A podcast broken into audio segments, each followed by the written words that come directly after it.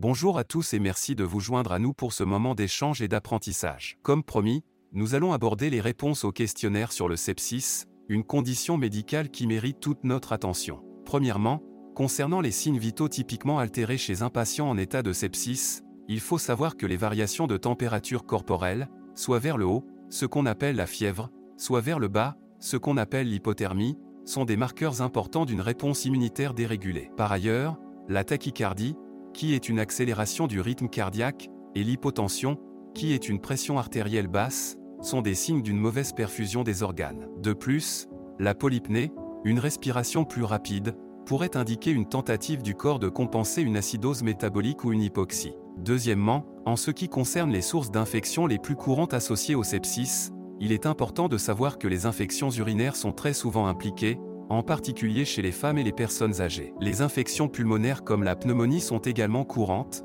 surtout chez les personnes avec un système immunitaire affaibli. N'oublions pas non plus les infections cutanées, comme les abcès ou les cellulites, qui peuvent rapidement évoluer en sepsis si elles ne sont pas traitées de manière adéquate. Troisièmement, pour les biomarqueurs souvent utilisés dans le diagnostic du sepsis, la CRP, ou protéine C-réactive, et la PCT, ou procalcitonine, sont des indicateurs cruciaux. La CRP est une protéine produite par le foie en réponse à une inflammation, tandis que la PCT est spécifiquement libérée lors d'infections bactériennes sévères. Leur présence en grande quantité dans le sang peut donc être un indicateur d'une infection sérieuse, voire d'un sepsis. Quatrièmement, en ce qui concerne le score de QSOFA ou QuickSOFA, il est composé de trois critères principaux. Une fréquence respiratoire de 22 bar oblique minutes ou plus, une pression artérielle systolique de 100 mm Hg ou moins et une altération de l'état mental avec un score de Glasgow inférieur à 15. Ce score est un outil rapide de triage qui aide les cliniciens à identifier les patients à risque de sepsis sévère, sans pour autant établir un diagnostic de sepsis.